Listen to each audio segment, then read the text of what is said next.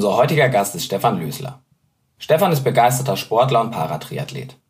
Tom Kipping, Geschäftsführer der APT Prothesen, spricht mit ihm darüber, wie er sich nach seinem Unfall durch Sport zurück ins Leben gekämpft hat, über seine Erlebnisse bei den Paralympischen Spielen, über seinen schweren sportlichen Rückschlag, über die Unterstützung durch sein persönliches Umfeld und über seine nächsten Ziele.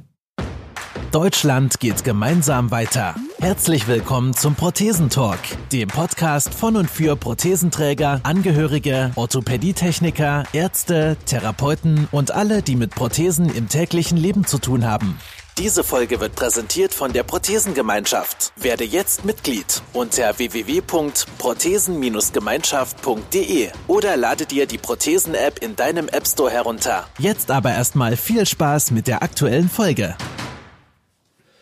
Ja, wunderschönen guten Tag hier im heutigen Prothesentalk.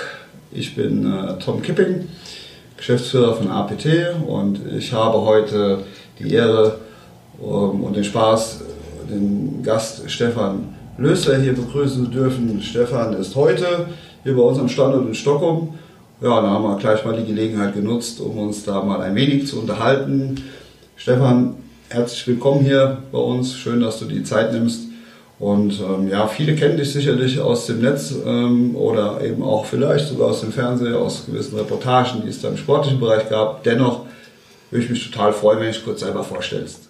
Ja, Tom, äh, vielen Dank, dass ich hier sein darf und auch an diesem tollen Format mich beteiligen darf. Ähm, ja, mein Name ist wie gesagt Stefan Lösler, ich bin 34 Jahre alt selbst amputiert, auf der linken Seite durchs Knie, also Knieex artikuliert. Ich hatte vor neun Jahren einen Verkehrsunfall und dabei wurde mein linkes Bein eben so schwer verletzt, dass es amputiert werden musste.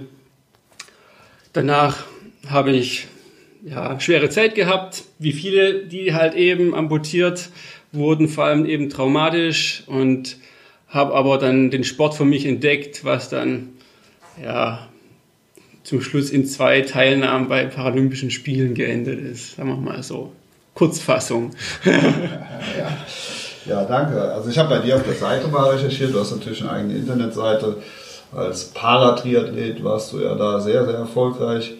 Snowboarding ist ein Thema, was du betreibst und äh, was mich dann etwas, äh, hat mich gefreut zu lesen. Ich zitiere, ja, auch in meinem Alter kann man noch neue Wege beschreiten. Das stand da als quasi Schlagzeile auf deiner Homepage. Was, was meinst du damit in dem Fall? Äh, in dem Fall ging es darum, dass äh, ich mich jetzt vor einem Jahr darauf konzentriert habe, mal zu schauen, wie weit ich in der Leichtathletik komme. Also 100, 200 Meter Sprint. Äh, Hintergrund war, dass meine Startklasse im Paratriathlon für die Paralympischen Spiele in Tokio gestrichen wurde, ich dann eine ja, sportliche Krise hatte, weil mir mein Ziel weggenommen wurde und dann eben festgestellt habe, ich bin noch nicht zu alt, um nicht neue Herausforderungen anzunehmen. Daher diese Aussage. Okay, von der Langstrecke zur Kurzstrecke, wenn ich so richtig verstanden habe. Aber ich denke, da kommen wir vielleicht noch später zu. Ja, du hast ja eben selber erzählt von deinem Unfall, der, äh, wie du es auch auf deiner Seite beschreibst, sowas wie ein einschneidendes Ereignis dann in deinem Leben darstellte. Wenn ich richtig gerechnet habe, warst du damals 25 Jahre alt. Ähm, ja, es war wohl unver also für die, von dir völlig unverschuldet, du konntest dafür nichts. Wie ist es damals passiert? Was, was ist da überhaupt passiert? Ähm, ja, also wie ich eben sagte, es war ein, ein Verkehrsunfall. Ähm, ich war mit einem Freund nachts unterwegs mit dem Auto. Wir hatten ein Problem, haben innerorts angehalten, machen mal Warnblinkanlage. Ich wollte an den Kofferraum gehen, bin über den Bordstein rübergegangen, mache den Kofferraum auf und in dem Moment, wo ich die Fahrbahn drehte, ähm, kam von hinten ein anderes Fahrzeug angefahren. Der Fahrer war schwer alkoholisiert und hat das unser Fahrzeug gar nicht wahrgenommen, ist ungebremst hinten aufgefahren und mein linkes Bein war zwischen den beiden Stoßstangen und wurde dementsprechend zerquetscht. Ich hatte auch einen, einen Oberschenkelbruch und ja, hatte, es war Sommer, ich hatte kurze Hose an und mir war ziemlich schnell klar, dass da nicht mehr viel zu machen ist. Ja. War quasi mit einem Schlag irgendwie alles anders in dem Moment. Ähm, Kriegt man das irgendwie mit? Oder was geht da vielleicht? Weißt du noch, was dir durch den Kopf Ja, leider, leider weiß ich noch alles. Also ich bin noch nicht bewusstlos geworden. Ich, ich stand das mehr oder weniger auf einem Bein da, habe gesehen, das andere kaputte Bein hängt noch an ein paar Fäden. Und äh, habe ich da hingesetzt und ich wollte eigentlich nur bewusstlos werden, weil solche unglaublichen Schmerzen waren. Aber ja, hat dann nicht geklappt und war dann heilfroh, als irgendwann mal der Notarzt kam und mir dann irgendwas gegeben hat, dass das alles ein, ein Ende hat. Ähm, aber schon zu dem Zeitpunkt war mir eigentlich klar, dass das Bein so weg ist und es ging mir nur noch im Kopf darum, ob jetzt das Knie noch da ist oder nicht. Und das war auch meine erste Frage, nachdem ich aus der Narkose aufgewacht bin. Habe ich mein Knie noch oder nicht? Und der äh, ja, Assistent, der da in der Intensivstation war, wusste es nicht besser und hat zu mir gesagt, ich habe mein Knie noch. Okay. Und dann, als dann später die Visite war, kam dann der Chefarzt und sagte, nee, das ist weg, was dann nochmal ein weiterer Schlag war. Ja. Wobei, wenn man es genau betrachtet, ist nur, nur in Anführungszeichen natürlich zur Hälfte weg. Ne? Also ein ja. Teil des Oberschenkel, Knie, Aber eben die Kniefunktionalität ist nicht mehr vorhanden. Nicht mehr ja. Also seitdem bist du ja auf Prothese eben mit Prothesenkniegelenk angewiesen. Kannst du dich noch erinnern, so an die Anfänge, wie, wie das so war? Also gerade im Krankenhaus, also hm, ja, du schon gerade gesagt hast, der Assistenz hat dir erstmal die falsche Antwort gegeben. Vielleicht, äh, um, um dich irgendwie vermeintlich schützen zu wollen, also kannst du dich an die Zeit noch erinnern, wie da so dein Umfeld oder, oder vielleicht auch die, die im Krankenhaus einfach mit deiner Situation umgegangen sind? Wie haben die dich, haben die dich darauf vorbereitet, was es äh, in den nächsten in deinem Restleben eigentlich so, äh, oder zumindest in der nächsten Zeit dann eben auch passieren wird zum Thema Prothesen und so weiter? Also die erste Zeit im Krankenhaus war, war das Thema Prothese erstmal ganz weit weg. Also war mein, die Verletzung war ziemlich kompliziert, schlechte Hautabdeckung, ähm, Haufen Infektionen, Lacksplitter und so weiter. Hatte dann noch ungefähr zwölf weitere OP-Termine, wo man dann so ein, ja, die Hautabdeckung weiter gemacht hat ich bin heilfroh, dass sie dann so einen großen Aufwand betrieben haben und nicht einfach gesagt haben, wir schnippeln ein bisschen weiter oben ab. Ähm, dann so nach einem Monat, als dann alles zu war und äh, ich einen Fixateur im Knie, also im Oberschenkel hatte, dann kam das Thema langsam auf mit, wir bereiten dich mal drauf vor, mit Prothese zu gehen, Physiotherapie, dann auch mal außerhalb vom Bett wirklich gucken, dass auch die Stumpfmuskulatur mal wieder bewegt wird, weil die war ja de facto dann nicht mehr so vorhanden. Ja, ja. Ähm, ja aber es war ein, ein, langsamer Prozess und das Thema Prothese an sich war erst Thema, nachdem ich aus dem Krankenhaus entlassen wurde. Okay. Hast du vor diesem schrecklichen Unfall schon Sport betrieben in irgendeiner Form? Also vielleicht im Verein oder hast du das gemacht? Äh, ja, ich war eigentlich schon immer aktiv. Schon von Kindesbeinen an, sage ich mal, von Geräteturnen, dann mal kurz schwimmen, ähm, dann viel Rennrad gefahren, gelaufen. Während meines Anfangsstudiums hat dann mal ein WG-Kollege gesagt, komm, wir machen einen Triathlon. Haben wir einen Triathlon gemacht, hat mir auch riesen Spaß gemacht. Ähm, und äh, habe auch Karate gemacht, Kickboxen, ähm, ja, viele unterschiedliche Sachen. Und das war dann eben nach dem Unfall das Ziel, genau diese Sportarten, die ich davor gemacht habe, äh, wieder zu erlernen. Auch Snowboarden, ja, habe ich davor auch viel gemacht, war sogar äh, ein Snowboardlehrer bei uns im Verein. Und das ging dann alles Stück für Stück angefangen mit dem Schwimmen, das war das Erste, was wieder funktioniert hat. Dann kam äh, Radfahren, ein Jahr später dann habe ich es mit dem Laufen probiert. Das war so das Schwierigste von allem, muss ich sagen. Da war Snowboarden noch einfacher. Ähm, aber das lag auch daran, dass ja die Prothesen, Knien so noch nicht ganz so weit waren wie jetzt, sage ich mal. Und vielleicht der, der sogenannte Athlet auch noch nicht? Der Athlet auch noch nicht, ja. Also ich erinnere mich an meine ersten äh, Laufversuche, äh, die ich mit Knieschoner und Handschuhe gemacht habe. Äh, und selbst nachdem ich das zweite Mal in der Reha war und dort eigentlich gelernt habe, so ansatzweise zu laufen, war die Muskulatur noch lange nicht bereit dafür und habe dann äh, wirklich jeden zweiten Tag auf der Tatanbahn trainiert und war stolz, wie sonst noch wäre, als ich es geschafft habe, zum ersten Mal im Kreis zu laufen und hatte den Muskelkater meines Lebens. ja, man braucht ja dann auch tatsächlich eine, eine richtig gute Muskulatur, vor allen Dingen ja, letzten Endes das, das, was auf Deutsch gesagt fehlt, muss ja quasi kompensiert werden durch Muskulatur, die irgendwo da ist. Gab es da äh, für dich auf der Seite spezielle Hilfe in Form von Physiotherapie oder hast du das irgendwie selber? Wie, wie hast du das gemacht, dass du dann eben äh, den Gegenwind wieder auf der Talanbahn zu spüren bekamst? Ähm, also zum einen äh, in der Reha, also ich, wo ich das Laufen lernte, dort war Fitnessübungen an sich schon äh, sehr wichtig, das, weil es sind dieselben Muskeln, die man auch zum Gehen braucht, auch zum Laufen braucht. Nur eben müssen die nochmal stärker sein. Also von daher habe ich da schon angefangen. Ähm, aber äh, als es dann wirklich um längere Strecken ging, wurde das äh, ja, Rumpftraining und auch Stumpftraining umso wichtiger, äh, um das dann ja auch länger durchzuhalten. Ja. ja, du hast ja eben erwähnt, dass du vor dem Unfall schon äh, ich sage, ich nenne es mal positiv verrückt, weil ich als ehemaliger Fußballer kann es sowieso nicht verstehen, wir längere Strecken laufen. Schwimmen geht bei mir auch nicht. Radfahren, okay, äh, mit, mit Elektroantrieb will ich vielleicht auch noch durchhalten, aber dass man dann Triathlet macht, das ist schon, auch in Sportkreisen weiß man, das ist ja schon so Upper Class an, an Anstrengungen, die man so antun kann, mhm. im positiven Sinne.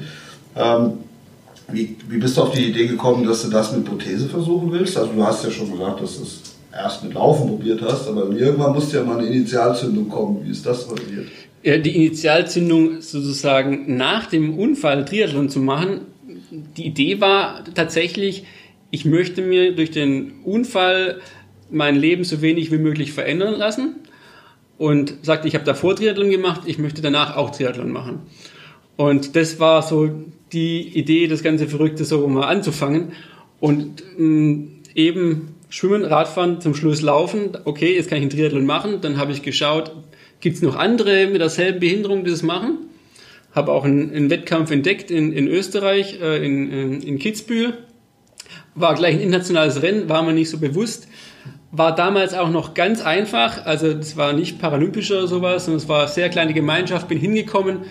Der offizielle Rennverantwortliche hat mich angeguckt, hat mich über den Daumen klassifiziert und hat gesagt, kannst du außer Konkurrenz mal mitmachen. Und das Rennen hat mir so viel Spaß gemacht und ich war gleich im dritten Platz, glaube ich. Äh, und ja, von da an wusste ich, hier bin ich genau richtig und ja. Kannst du, hast sehr viel Spaß gemacht, diese Emotionen, die du damals empfunden hast, kannst du das irgendwie in Worte fassen?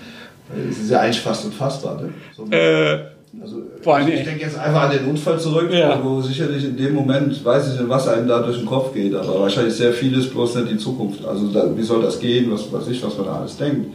Also, Dass man es dann nach einer gewissen Zeit schafft, das muss doch eigentlich ein weißt du, das Gefühl sein, das man kaum beschreiben kann, wie ich es jetzt gerade merke. ja, also das, das war wirklich äh, äh, totale Euphorie. Also, dass ich auch tatsächlich einen kompletten Triathlon durchgehalten habe. Natürlich habe ich ja vor im Training das auch schon mal geübt, mit Wechseln und so weiter. Aber dann tatsächlich zu schaffen, das ist auch eine, eine technische Herausforderung mit den ganzen Prothesen und das, das, was man sich da überlegt hat, dass auch alles funktioniert hat, das war schon äh, äh, wirklich genial und zum Schluss beim Ziel ist ja auch beim Ausdauersport so, dann hat man auch so richtig Glücksgefühle. Ähm, das war ja schon fantastisch. Jetzt haben wir ja, mit Sicherheit haben wir auch Zuhörer, die, die vielleicht weniger sportlich unterwegs sind. Kannst du uns mal erklären, Triathlon, das haben wir eben schon gesagt, das ist ja wie Laufen, Radfahren und Schwimmen. Und wie ist das beim Paratriathlon überhaupt äh, mit den Strecken? Was, wie lange muss man eigentlich laufen? Okay, also bei Triathlon denken alle Leute erstmal an Ironman. Aber Ironman ist so das allerlängste, was es gibt und es gibt noch viele andere Formen, die sich darin unterscheiden, wie lang die einzelnen Teilstrecken sind. Prinzipiell beginnt ein Triathlon immer mit Schwimmen, danach fährt man Fahrrad und zum Schluss läuft man. Ähm, die klassische Volksdistanz mit 750 Meter Schwimmen, 20 Kilometer Fahrradfahren und 5 Kilometer Laufen ist auch diese Distanz, über die äh, im paralympischen Sport der Triathlon ausgetragen wird, oder Paratriathlon. Ähm, von dem her ist es eine machbare Distanz, was aber umso intensiver wird, wenn man das Ganze mal schnell machen möchte. Da liegt dann die, die große Herausforderung. Ja. Kannst du dich noch erinnern, wann wir beide das erste Mal Kontakt hatten? Ich habe vor dem Gespräch mal ein bisschen überlegt. ja, ich, ich, äh, es war auf jeden Fall vor Rio und aber es geht. Ganze Ecke vor Rio. Ganze Ecke vor Rio. Ich habe dich, glaube ich, irgendwann wegen einer Laufprothese angerufen. Aber. Ich kann mich sehr gut erinnern. Ein gewisser Stefan Lösler war am Telefon und fragte mich, äh, du Tom, ich habe irgendwo gelesen, ihr baut Sportprothesen und so weiter. Ich möchte Sport machen und so weiter. Was muss ich alles beachten? Das kann ich mir noch sehr gut daran erinnern. und dann habe ich damals also was ich ja prinzipiell immer dann sage, ist, na gut, also ich kann dir ein paar theoretische Tipps geben, aber durchs Telefon kann ich dir keine Sportprothese schicken, die passt. Also es ist ein, ewiger Prozess, äh, immer wieder die Prothese auf den, auf, die, auf den menschlichen Körper, so wie jetzt ist, anzupassen. Wie hast du diese Zeit erlebt? Weil das nächste Mal, wo wir uns wirklich tatsächlich in die Augen geschaut das war für mich wiederum ein mega überraschender Moment. Äh, Tom, ich muss wirklich sagen, ich, ich weiß gar nicht mehr, wann das Telefonat war. Hast du das zufällig aufgeschrieben? Ich war nicht allzu weit entfernt von deinem Unfalldatum. Also es war so in 2011 schon etwa. Da haben, also haben wir das erste Mal gesprochen. Okay. Interessant, ja, da habe ich das ganze Internet abgegrast nach irgendwelchen genau. Informationen, die ich zu Sport, Laufen, Prothetik irgendwie finden konnte und da bin ich dann eben äh, bei dir gelandet. Und ähm, dazu kam ja noch, äh, du hast ja damals äh, studiert in, in Graz, glaube ich. Graz, genau. In Österreich.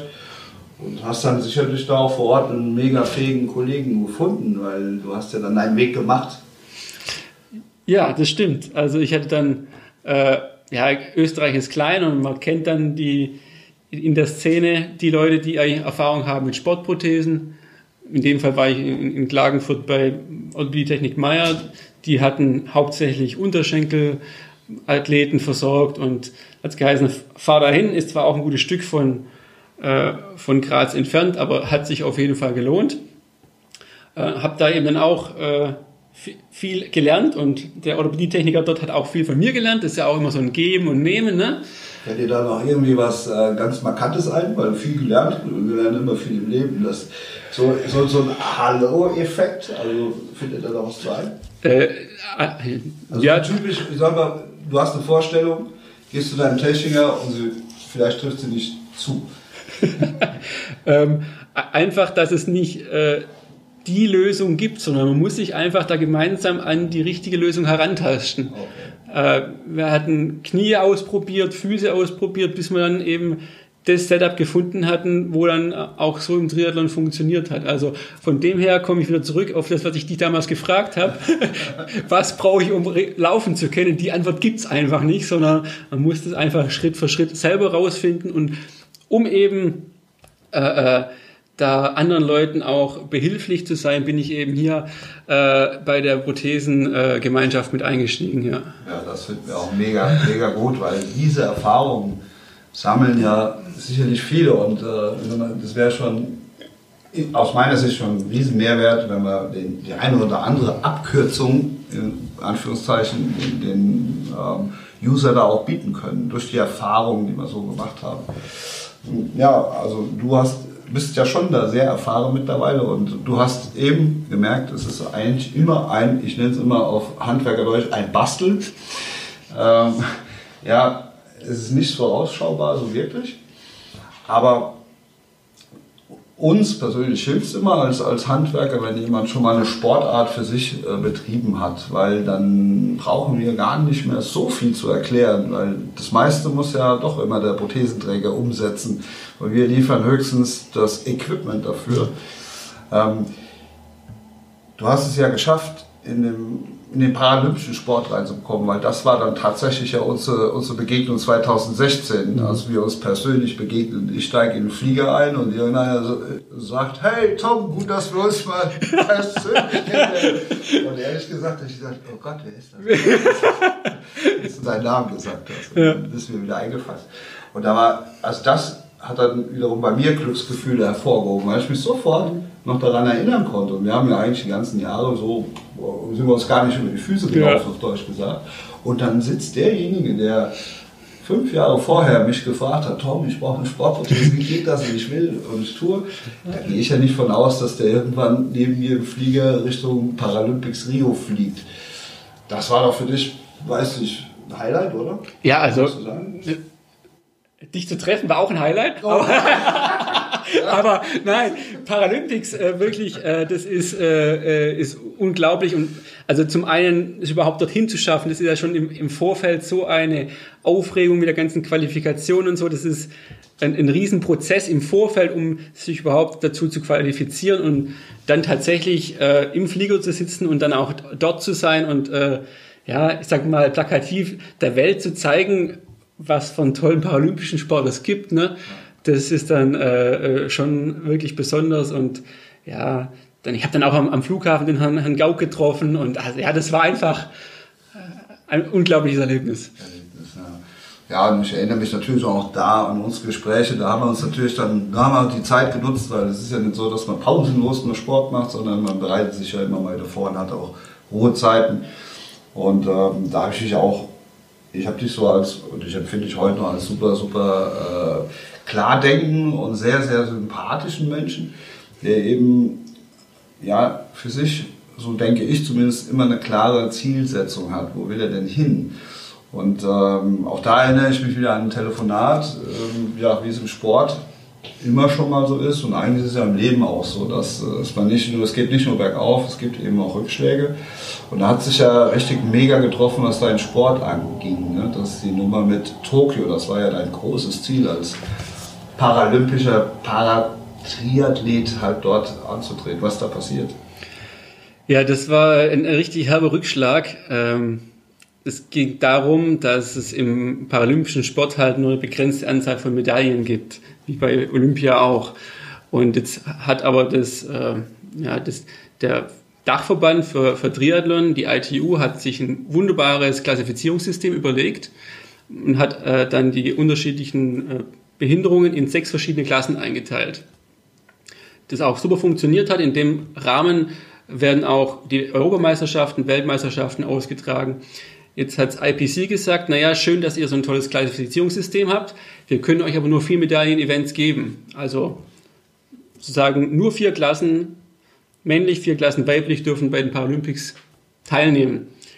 Und dann wurden nach mir nicht ja, nachvollziehbaren Kriterien äh, wurden zwei Startklassen äh, rausgestrichen, unter anderem eben die PTS 2, meine Startklasse äh, was zur Folge hat, dass man keinen paralympischen Sport mehr macht, was wiederum heißt, man fällt aus dem Nationalkader raus, man erhält keinerlei Förderungen mehr, äh, man kann de facto den Sport auf diesem Niveau nicht mehr betreiben. Es war vorher schon schwer, den ganzen Aufwand zu handeln. Äh, man muss dazu auch wissen, dass die Konkurrenz aus anderen Ländern alle Vollprofis sind. Die werden von unterschiedlichsten äh, Seiten oder Arten unterstützt, um den Sport eben in Vollzeit machen zu können. In meinem Fall war ich war Teilzeitsportler, sagen wir so. Ich habe meine Brötchen noch einen regulären Job äh, äh, verdient und wenn eben dann die Mindestförderung auch noch wegfällt, ist es unmöglich, den Sport auf dem Niveau weiter zu betreiben. Ja. Und dann erstmal großes Tief. Und wie Tom sagte, ne, habe mir dann neues Ziel gesetzt, dachte, was macht am meisten Spaß? Es ist Laufen gut, ähm, paralympischer Sport oder ja, paralympischer Sport, wo gibt's äh, Leute, die mit der gleichen Behinderung auch laufen, Leichtathletik, auch gut. Dann schauen wir mal, was man da so reisen kann. Und da ging der ganze Prozess mit dem Orthopädie-Technik von, von vorne los, weil Sprinten ist nicht gleich schnell laufen. Und da habe ich dann auch wieder viel gelernt. Ja, ähm, das ist schön, dass du da schon für dich sofort auch beschrieben hast, oh, das ist ja doch ein, ein himmelweiter Unterschied. Aber vielleicht mal zurück zu Paralympics, ist natürlich äh, für alle faszinierend. Ähm, ich sage jetzt wir, ich war ja auch lange Jahre als Techniker da fürs deutsche Team unterwegs, wir in diesem Zirkus, nenne ich ihn einfach mal, waren ja und sind ja wie so eine Art Familie, die sich äh, regelmäßig irgendwo einmal im Jahr bei großen Events, Weltmeisterschaften, Europameisterschaften oder Paralympics einfach mal sehen. Ähm, ich persönlich bezeichne die Paralympics äh, sind es ist besser geworden in Berichterstattung, völlig klar. Seit, seit äh, Sydney quasi, seit 2000 hat man schon begriffen, das ist die zweitgrößte Sportveranstaltung neben den Olympischen Spielen in der Welt. Also man, die Wahrnehmung ist schon eine andere.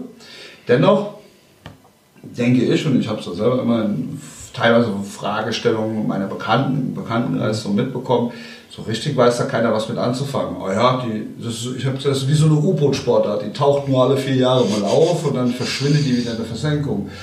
Kannst du uns Zuhörer mal erklären, wie man das so als Athlet eigentlich sieht? Also sagen wir mal 2016 hast du, hast du richtig Erfolg gehabt in Rio. Für den, den du zu diesem Zeitpunkt erreichen konntest, persönliche Bestzeiten, alles hast du erreicht, was du erreichen konntest. Und dann will man ja mehr. Und dann sieht man ja irgendwie wahrscheinlich, ah, nächstes Mal Tokio, das ist meine Chance. Wie bereitet man sich da auf die Paralympics vor? Was sind es für ja, Entbehrungen, die man vielleicht auch da in Kauf nehmen muss? Um einfach mal deine Enttäuschung ein bisschen mehr zu erklären. Ja, okay, also wie ich schon vorher sagte, das, das Krasse ist ja, dass das vor, im Vorfeld sich überhaupt dazu zu qualifizieren. Dieser Qualifizierungs- ähm, Rahmen ist ein Jahr vorher, werden bei verschiedenen Rennen die Punkte zusammengezählt, um dann eine Rangliste zu bekommen und nur die besten acht dieser Rangliste dürfen überhaupt dann bei zu den Paralympischen Spielen. Ähm, zum Thema Entbehrung. Ähm, also Triathlon ist leider eine sehr trainingsintensive Sportart was aber auch Spaß macht. Sonst würde ich es niemals machen. Mein Verständnis hast du dafür nicht. ja, also äh, es sind eben drei Disziplinen und dann auch noch Ausdauer. Ausdauer, Dauer heißt lange trainieren, äh, was de, de, facto bedeutet, man muss mindestens 15 Stunden die Woche trainieren, im Trainingslager eher 30 Stunden die Woche, reine Trainingszeit. Ähm, das kann man sich das mal ausrechnen, wie viele Stunden so eine Woche hat. Wenn man dann auch noch sagt, okay, man arbeitet auch noch äh, 25 äh, Stunden mit einem regulären Beruf, dann kommt man sozusagen um halb vier nach Hause, macht eine zwei Stunden Trainingseinheit, isst Abend und macht dann nochmal eineinhalb Stunden. Das muss man Tag ein, Tag aus so betreiben, am Wochenende ein bisschen mehr. Äh, der gesamte Urlaub, Überstunden gehen fürs Trainingslager, für Wettkämpfe auf der ganzen Welt drauf. Also ich hatte in den Vorbereitungsjahren, kann man so sagen, äh, maximal eine Woche Urlaub mit meiner Freundin muss auch, äh, bin auch sehr, sehr dankbar, dass meine Freundin das mit mir mitgemacht hat. Das ist auch nicht selbstverständlich äh, und dann auch die entsprechende Unterstützung bekommen habe. Aber das ist eben zu diesem Thema Entbehrung, um es überhaupt zu diesen Paralympischen Spielen zu schaffen. Und dann kommt dann irgendwann die Nachricht so quasi mittendrin, mitten in der vierjährigen Vorbereitung.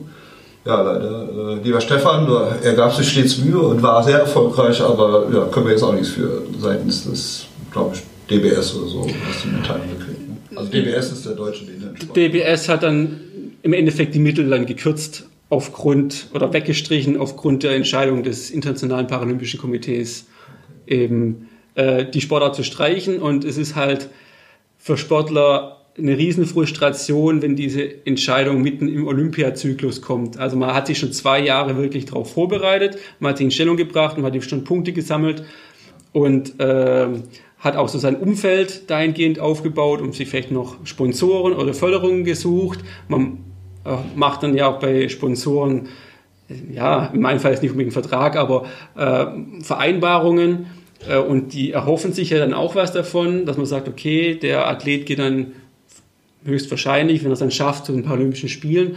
Und dann muss man auf einmal erklären, warum das alles wegfällt und dass das eigentlich gar nicht kein eigenes Verschulden ist und das macht das Ganze sehr ja, kompliziert und auch äh, ja, hohe Frustration einfach. Ja. du sagtest ja eben, äh, dass, deine, dass du froh bist, dass deine Freundin diese sportliche Zeit so mitbegleitet hat war das dann auch jemand, der, der dir quasi auch wieder aus dem Loch geholfen hat? Wie wichtig ist diese, diese Bindung, die man eben zum Beispiel familiär oder im Freundeskreis hat? Hilft das in dem Moment? Ja, die mit dir umgegangen? Äh, äh, extrem. Also äh, gerade eben, als ich diese Nachricht er, erfahren habe, äh, hat mich meine Freundin das super unterstützt und auch gesagt, hey, äh, dir macht Sport äh, so viel Spaß, lass dir das von diesen Entscheidungen äh, nicht kaputt machen und erinnere dich einfach daran, warum du es eigentlich alles machst. Nicht, weil du erfolgreich sein willst, sondern weil du einfach richtig Bock auf Sport hast und das ist es auch bei mir und äh, drum habe ich mir dann auch was Neues gesucht. Das war dann, äh, ja, jetzt erklärt es sich für mich. ich habe mir nämlich irgendwie so gedacht, naja, im zarten Alter von, hm, sagen wir mal, 34, 35 schon mal sich eine komplett neue Sportart äh, reinzuziehen. Ähm, ist schon nicht einfach. Ich kann mich auch an unsere beiderseitigen Gespräche darüber ähm, äh, gut erinnern. Mhm. Und auch da fand ich deine Einstellung sehr, sehr real. Also das, das war, du hast, glaube ich, damals schon gesagt, ja Tom, ich bilde mir nicht ein, dass ich in Tokio jetzt äh, 100 Meter Sprinter werde. Genau. Das, das war, also, sondern du hast das in den Vordergrund, das? Ich habe Bock, mich zu bewegen, ich habe Spaß an dem Sport. Ähm, ja, wie ist es denn heute so mit der Leichtathletik? Also du hast ja jetzt einige Wettbewerbe, du hast so die deutschen Meisterschaften in Sindelfingen oder Singen? In Singen war Singen, Singen genau. Ähm, hast du ja da die Luft mal geschnuppert? Ist das so? Ja, also wie gesagt, ich hatte mich jetzt ein Jahr lang intensiv darauf vorbereitet, ähm, habe äh, ja, komplette Lauftechnik verbessert. Also die Jungs kümmern sich wirklich um Lauftechnik, hatte ich bis daher noch gar nicht in dem Umfang äh, äh, trainiert äh, was aber umso wichtiger wird, je schneller man läuft.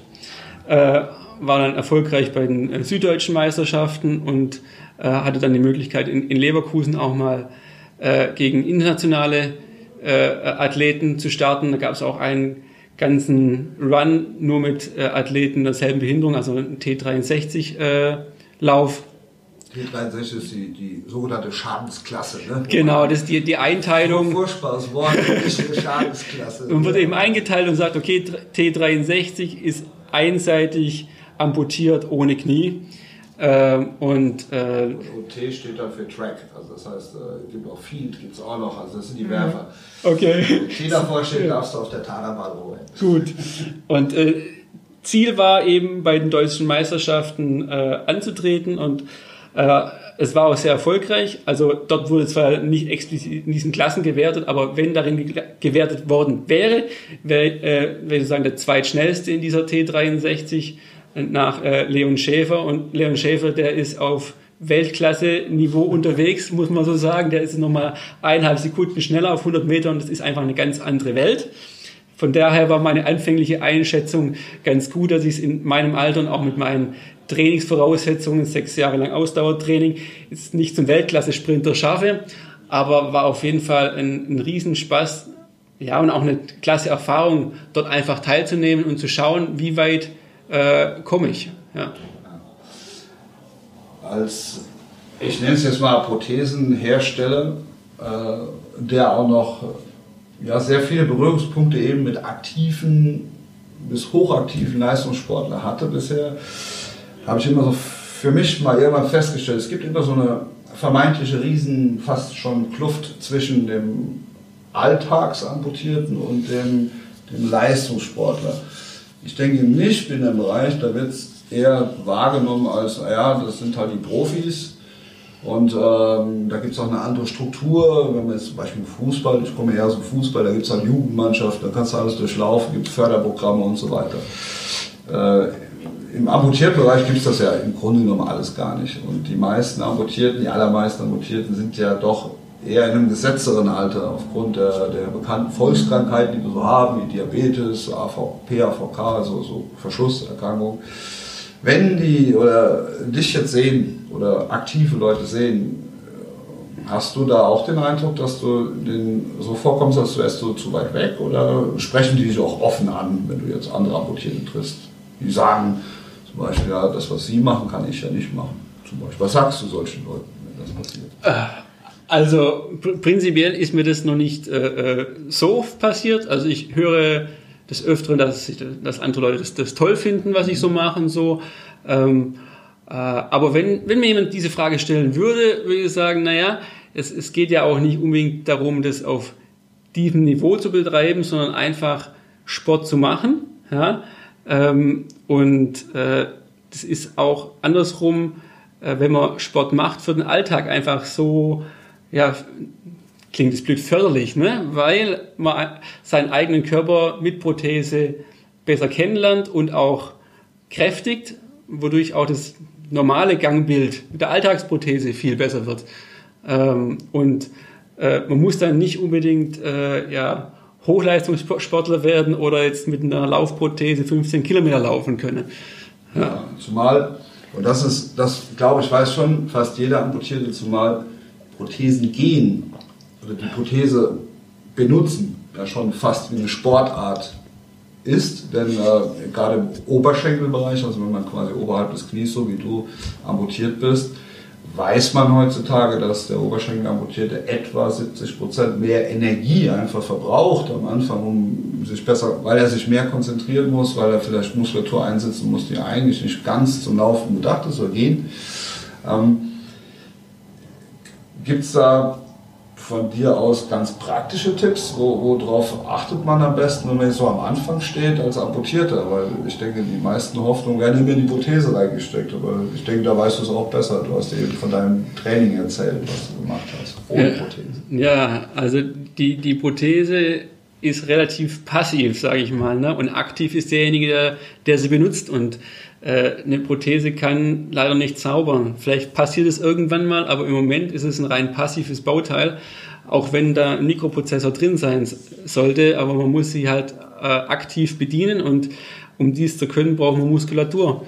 Und äh, da ist es halt äh, ja einfach äh, förderlich schon früh mit ganz klassischem Bauch, Beine, Po, äh, Rumpfkrafttraining anzufangen äh, und, und sei es auch mal am Anfang, sich wirklich nur irgendwie an der Wand festzuhalten und einbeinig nur auf der Prothese stehen.